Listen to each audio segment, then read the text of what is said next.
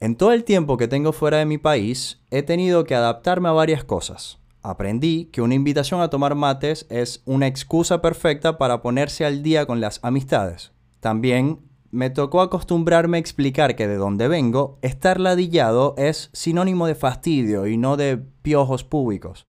Y en este proceso siempre me acompañó la música de mi tierra. Pero lo que nunca pasó por mi cabeza era que las personas que hacen dichas canciones también son humanas, sufrían las mismas situaciones que yo y algún día se iban a tener que ir.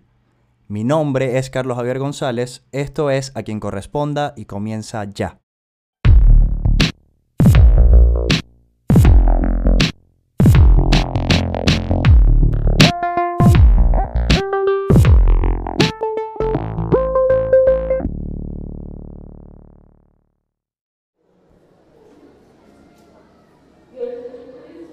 Emigrar es una carta difícil de sobrellevar.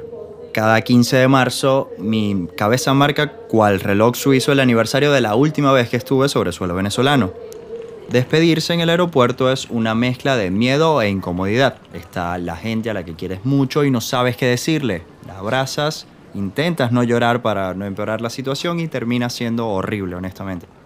Ahora, no saber cuándo vas a volver a ver a esas personas es un sentimiento de mierda.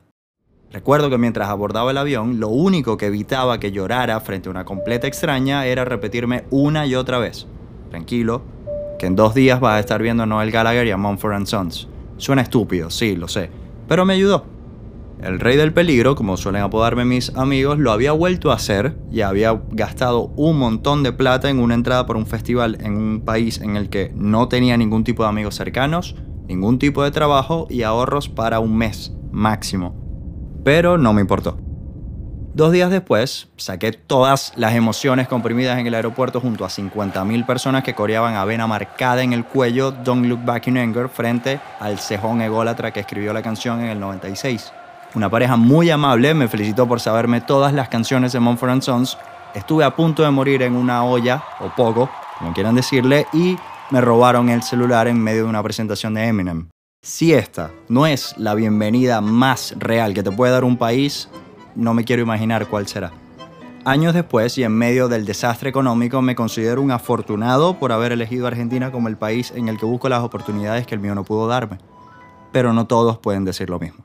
La diáspora venezolana busca salir de un sistema político que le dañó la vida a la gran mayoría de sus habitantes y eso significa escapar por aire, tierra o literalmente a pie a lugares de los cuales no conocen nada la diáspora también nos hace vivir situaciones extrañas, tanto a los que se quedan como a los que se van. Y es posible que las personas involucradas en esta situación hayan pasado por el siguiente abanico de sensaciones.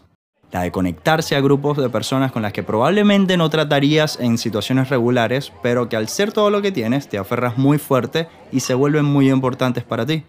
Ponerte alerta cuando en tu ciudad natal o esa en la que vive algún familiar o amigo pasa por una situación tensa en este caso, WhatsApp y Skype son aliados esenciales. Y por último, no por eso menos importante, formas parte de un juego muy cruel en el que sientes pánico por confesarle a la persona en tu celular cuántas ganas tienes de abrazarla.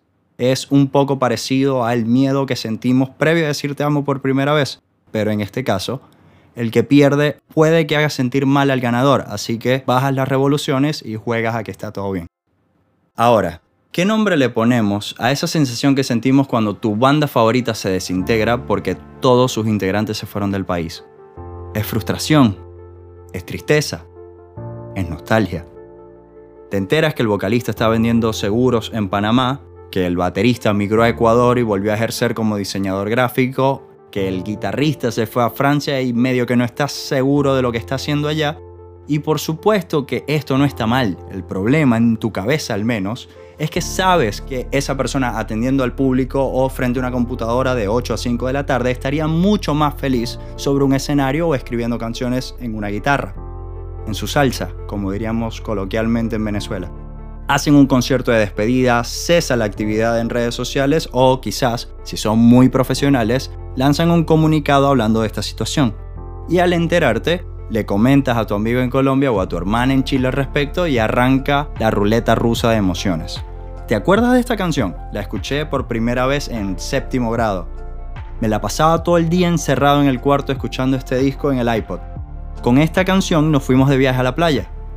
Pero a veces nos pega mucho más fuerte. Una canción de esta banda nos recuerda a otra persona. Puede que esa persona ya no esté y puede que no la escucharas hace mucho, pero que con el pasar de los años regresas para hacer una especie de duelo contigo mismo. Y después están los luchadores, las bandas que hacen un esfuerzo titánico para mantenerse en pie y siguen sacando música aun cuando cada integrante está en un país distinto o el caso de los que fueron contactados por algún productor y se juntan durante una o dos noches en algún país neutral. Y cuando estas cosas pasan es algo que honestamente no se puede creer. Incluso si es una banda muy pequeña y solamente hay 12 personas en el público, lo que se vive en ese momento te pone la piel de gallina. Es como una conexión muy loca con tu forma de hablar, con tus costumbres, con esas cosas que puede que no te gustaran tanto de tu país, pero que reencontrarte con ellas te resultan familiares e incluso entrañables piensas en la última reunión que tuviste con tus amigos cercanos, en la última vez que tu madre te despertó limpiando la casa con música a todo volumen, la última vez que fuiste a comprar comida chatarra con tu hermano y el volante era la mejor batería del mundo. Todas esas sensaciones están presentes cuando el músico o la banda que tanto te gusta, esa que conecta directamente con un momento de tu vida, está parado frente a ti haciendo lo que más le gusta en el mundo.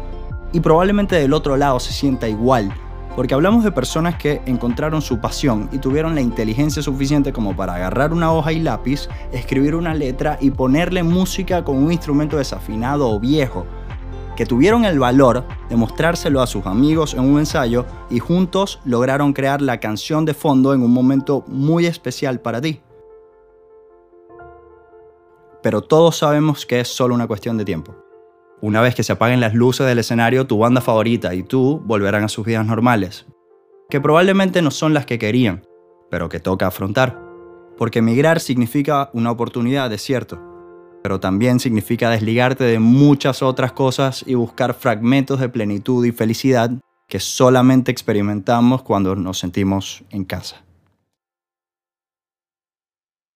Esto es A quien corresponda, un podcast de Carlos Javier González. La grabación de este episodio estuvo a cargo de Francisco Fernández, arroba ilnarfo en Instagram, y la producción estuvo a cargo de quien les habla, Carlos González. Para conocer más sobre este podcast, te invito a seguirme a través de arroba corresponda podcast o caja-vier. Gracias por formar parte, nos escuchamos muy pronto.